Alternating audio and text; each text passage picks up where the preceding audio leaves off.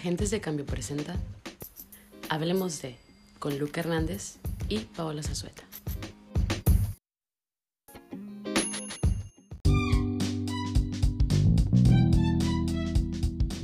Hey, ¿qué onda? Buenos días, buenas tardes o buenas noches, dependiendo de la hora a la que nos esté sintonizando.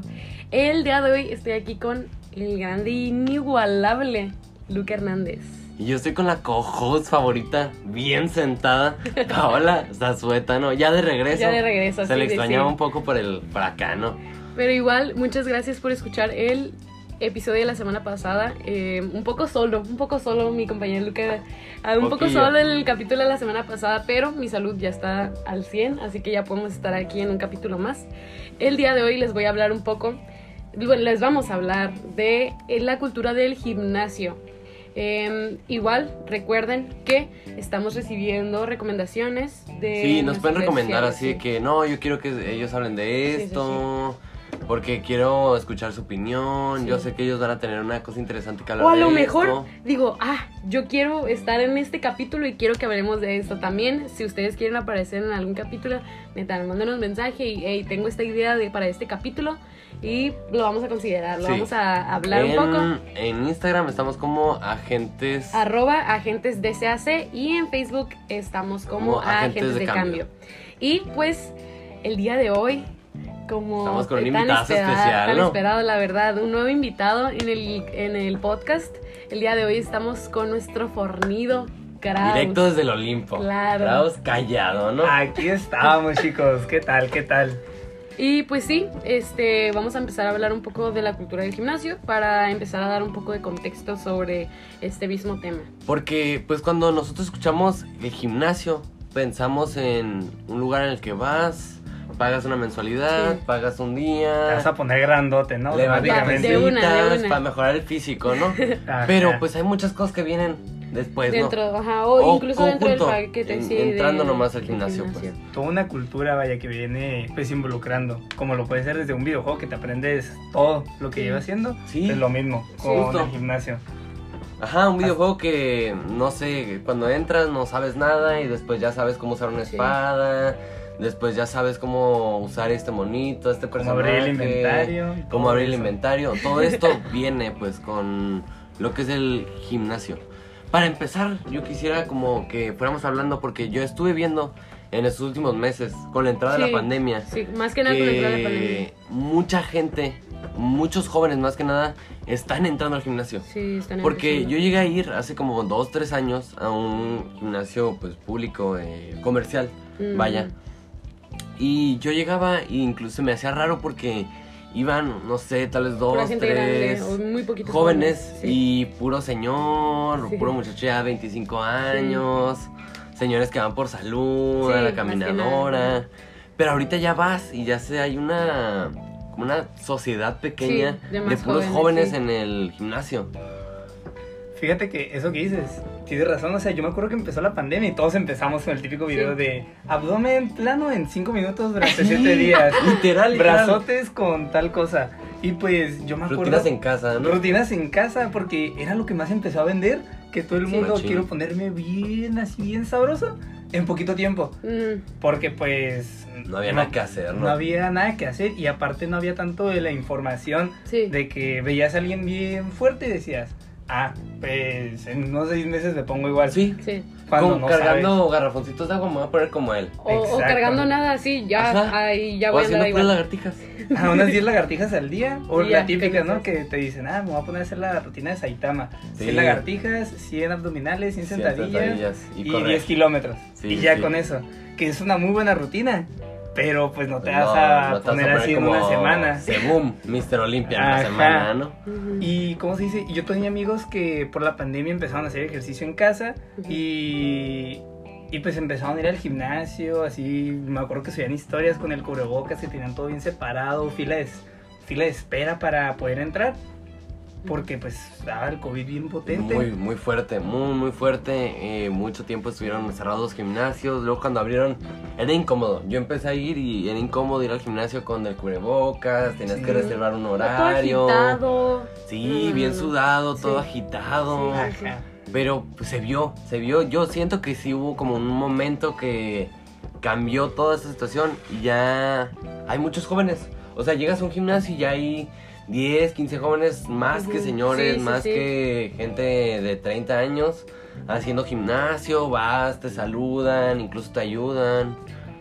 Y esto me gusta, me, me gusta como al lado que va el, pues, la cultura del gimnasio, ¿no? Sí, yo te voy a decir cómo, bueno, lo que yo siento que cómo empezó todo fue que mucha gente empezó a subir su físico y así, Mm. pero te decían pues todo lo que han hecho, te mostraban toda su trayectoria. La forma real, ¿no? Ajá, Sí. te mostraban lo real. Como los influencers fitness. A mí Ajá. no me encanta, a mí no me encanta la palabra influencers. Pero la verdad es que Mm. yo he visto que muchos de estos sí, Sí son influencers. Sí, porque sí, sí, sí te claro. influyen. O sea, muchos empezamos. eh, yo, bueno, yo empecé a hacer eh, ejercicio con una persona que ya es el innombrable, ¿no? Uy, Ya no se habla mucho de él. polémico, polémico. Muy polémico. Ahí los que sepan, los que sepan más o menos de qué onda con, con estas onditas de los influencers, van a saber quién es. Que él hacía ejercicio en su casa Sí. con equipo de gimnasio, Ujú. él te enseñaba las rutinas que llevaba, los procesos que llevaba, su nutriólogo, su Mm. programación para empezar una competencia y todo esto. Incluso te ayudaba, te daba rutinas para empezar y yo siento que esto a mí en lo personal me ayudó un montón. Porque Sí, cuando sí, sí. porque cuando llegué al gimnasio, pues la neta es que hay muchas veces que los coaches no te ponen mucha atención. O no solo eso, sino de que a lo mejor en hay muchos hay muchos gimnasios en los que yo he, bueno, no muchos, de que he ido Sí, a dos en mi vida, que he ido. Uno de que sí tenían un coach que ahí te estaba ayudando y te daba tus entrenamientos y así.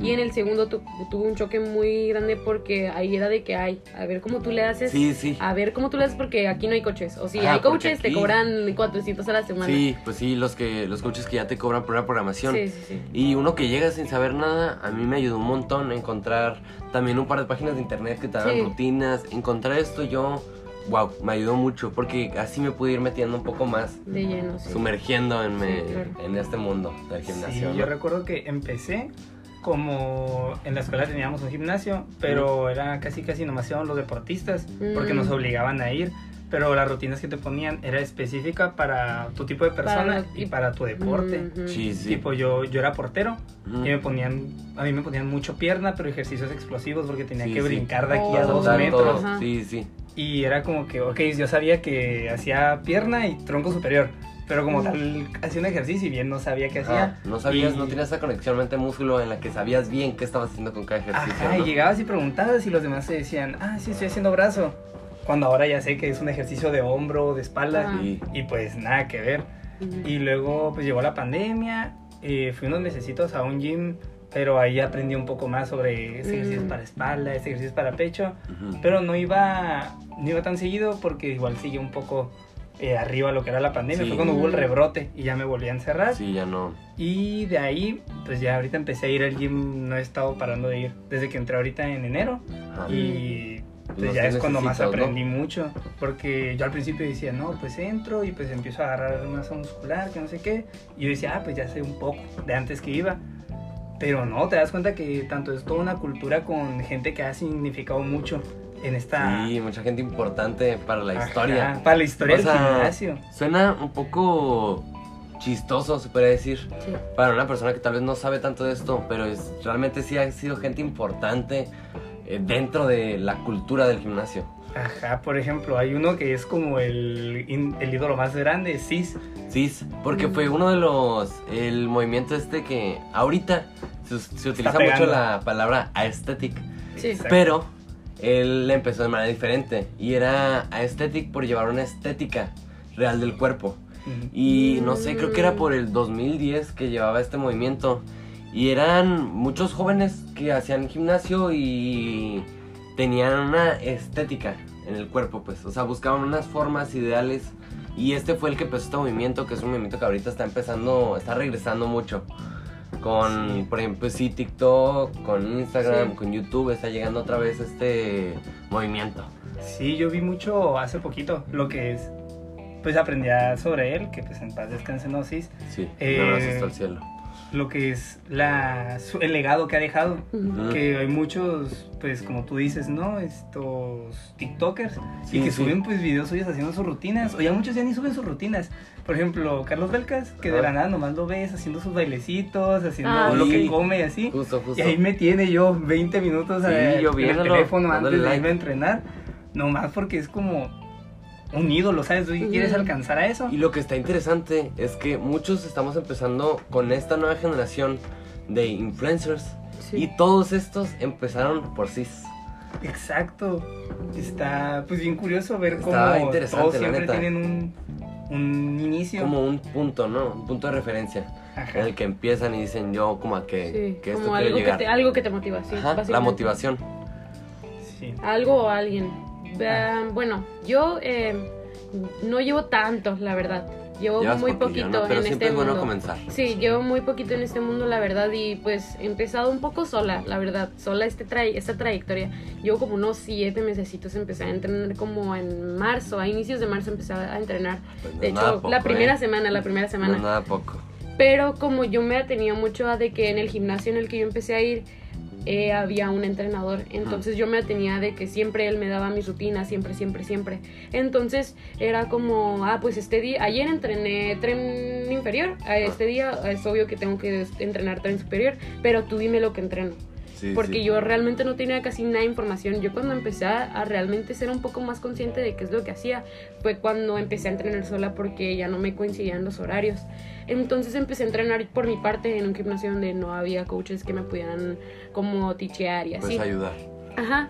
Entonces, pues yo tuve que empezar por mi cuenta y realmente TikTok me ayudó demasiado. O sea, Sí. es, es una muy buena herramienta porque es un lugar donde neta tienes información para todo. Sí, O sea, sí, pero- encuentras de todo y de una manera como fácil Sí. de entenderla y de comprenderla y de llevarla a cabo. Y me Sí. gusta mucho porque es como que en los mismos comentarios, si no se te hace muy verídico, en los mismos comentarios ves Sí, gente real en el sí. momento Ajá. diciéndote, no, esto sí es verdad, sí me sirvió. Esto sí ayuda, o incluso hay doctores y fisioterapeutas, esto sí sirve, esto no sirve, Ajá. contestan los videos, te ayudan, hay muchos muy buenos especialistas, la Y, neta, y en sí, la, la verdad es de que fue para mí, en mi experiencia, fue una muy buena herramienta porque ahí aprendí, empecé a aprender como mucho sobre qué tipo de ejercicios tenía que hacer una rutina y la neta estaba increíble. O sea, pero siempre ha sido como para mí mucho el aspecto de cómo empezar a glorificar a las personas que miraba, bueno, no glorificar, sino como idealizar mucho a las personas que yo miraba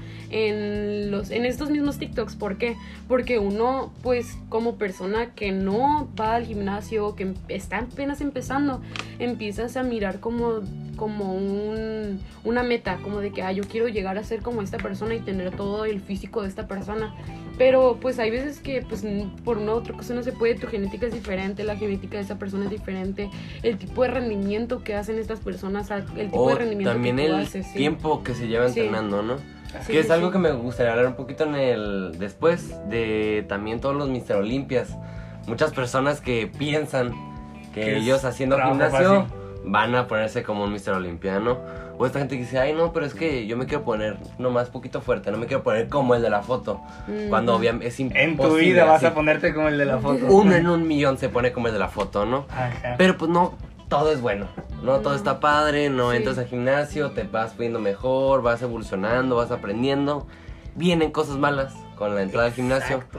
Muchas cosas que hay personas que ya lo tienen, que son trastornos que ya vienen de base. O y probablemente muchas que inicias por Sí. ese tipo de trastornos para, Ajá. o sea, de que, para corregirlos, para por corregir, así sí. decirlos.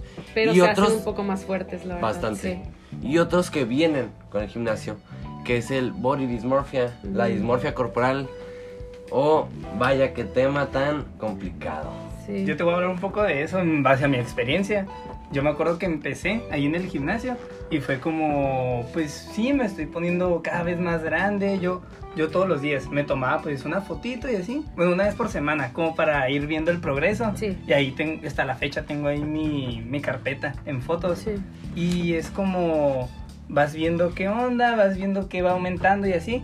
Pero llega un momento en donde cuando empiezas el gimnasio, los primeros ejercicios, digo, los primeros entrenamientos van a ser donde mejor te vas a ver. Sí. Porque es como que a tu cuerpo lo espabilas de la nada y dice, ah, lo que estoy haciendo, ¿qué estoy haciendo? Crece de golpe y ahí es cuando te estancas. Es la primera estancada que vas a tener como al mes o Sí. poquito menos. Pero no es una estancada real, solamente es como Es que no te das un cuenta. juego, pues un juego de tu mente que dice ya no estás Sí. creciendo.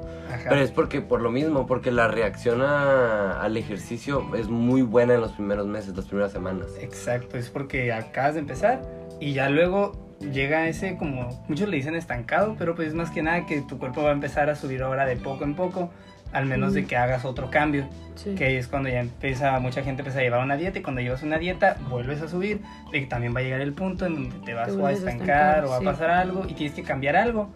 Pero, ¿cómo se dice? Yo empecé y ¿qué fue? Empecé a ver puros... Yo siempre he sido una persona que me gusta ver las cosas positivas, yo veía que cargaba más y llegó un tiempo en donde me dejaba de ver al espejo y decía, no voy a, no voy, voy a, no voy a verme para no andar con el pensamiento de que si estoy Sí. creciendo o no. Mm.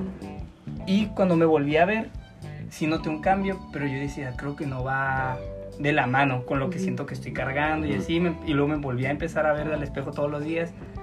Y fue cuando empecé a caer en cuenta de esto, de la dismorfia, corpo- Un de la tic, dismorfia como el corporal. tic que te juega a ti mismo de que no, no te ves bien. Ajá, Tu ni te estás, ajá. no estás creciendo. Sí, ni, ni te está sirviendo el ejercicio que haces. Exacto, y era como que vas creciendo, vas creciendo. Y a mí me ayudó mucho que muchos amigos, eh, conocidos así, me empezaron a decir, la, típica- la palabra que más me, me gustaba, que me decían, ah, estás embarneciéndote, Ujú. porque te estás haciendo Sí. grande, pero estás agarrando una estética.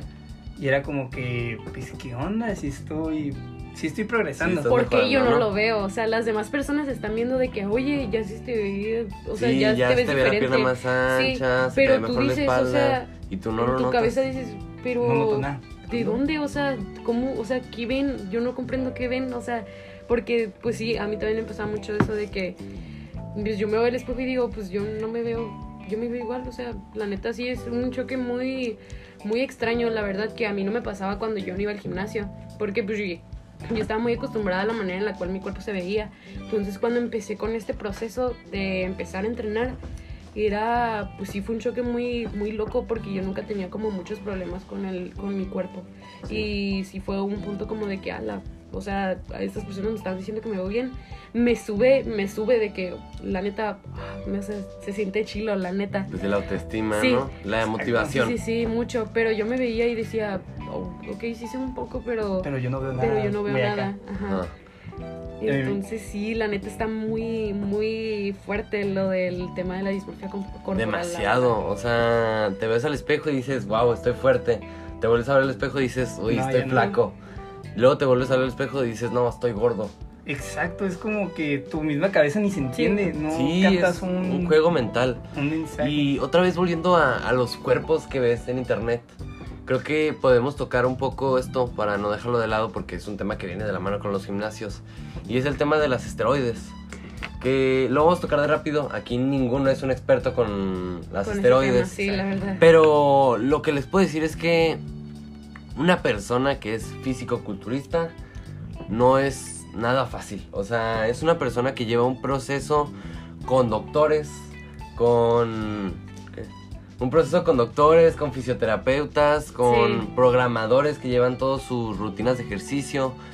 Y para utilizar los anabólicos, ocupan doctores que racionen a punto sus anabólicos. Porque en algún momento llevaron su físico a su máximo natural y decidieron empezar a utilizar química para poder competir. Exacto. No es algo que yo diga, ay, pues me voy a poner igual de fuerte y me voy a empezar a inyectar. Pues no, para nada.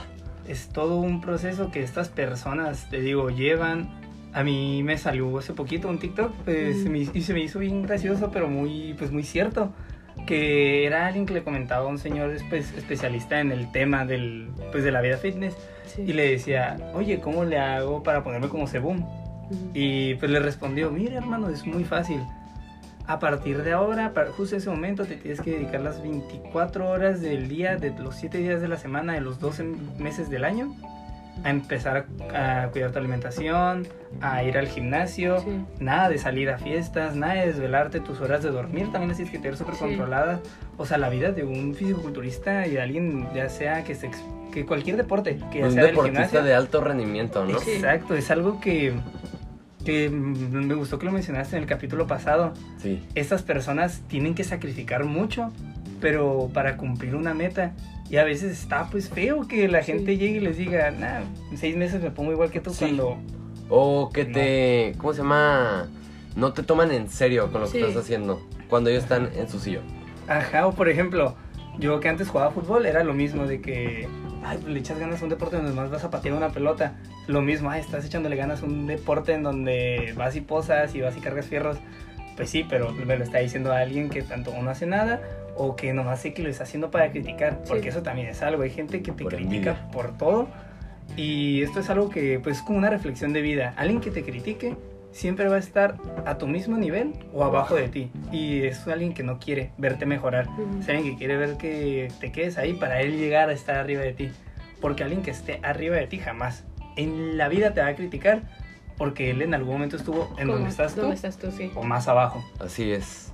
Y completamente me gusta que nos quedemos con esa reflexión. Aprovechando que Una estamos hablando de gimnasio. la verdad. Quiero saber, tú, callado, Kraus, callado, ¿qué escuchas para hacer gimnasio, no? Fíjate que yo al principio empecé con música así, ¿no? Trapcito, así, a gusto. Pero últimamente, igual por los videos de TikTok que me salían de que, uy, pongan esta canción, les va a ayudar a sacar más repeticiones. He estado escuchando mucho lo que es, pues, hardstyle. Casi, casi no, pues, 20 canciones en mi playlist, pero sí tengo unas 7, unas 6. Ujú. Y últimamente una que escucho mucho, de ese estilo, de ese género, perdón, eh, es la de Legend. Así no tienen, no hablan ni una vez. La canción no habla ni nada, es puro, Puro el acá beat como de que pum ¿no? pum, ajá. Y es muy buena. Y también mucho, mucho Duki. He estado escuchando Duki es mucho bueno, Duki Duki es para, bueno, ¿eh? Para el gimnasio Trapcito, porque trapcito. te empodera, te sientes de que no. La adrenalina, ¿no? Exacto, dices, no, si el Duco puede cantar así, yo puedo cargar esta barra. Y sí, yo comparto ese gusto. A mí también me gusta escuchar mucho Duki. Y pues a mí más o menos, la neta, que sí no lo escucho. No tanto. Pero bueno, entonces hemos llegado al final de este capítulo. Muchas gracias, Carados, por estar aquí. No Y qué. pues la recomendación de esta semana es What to, the- What to a Flame de The Weeknd. Y pues eso ha sido todo por el capítulo de hoy. Espero les haya gustado mucho. Y pues nada, adiós. Los dejamos porque nos tenemos que ir al gimnasio. Claro a que sí. pompear, hermano. Adiós.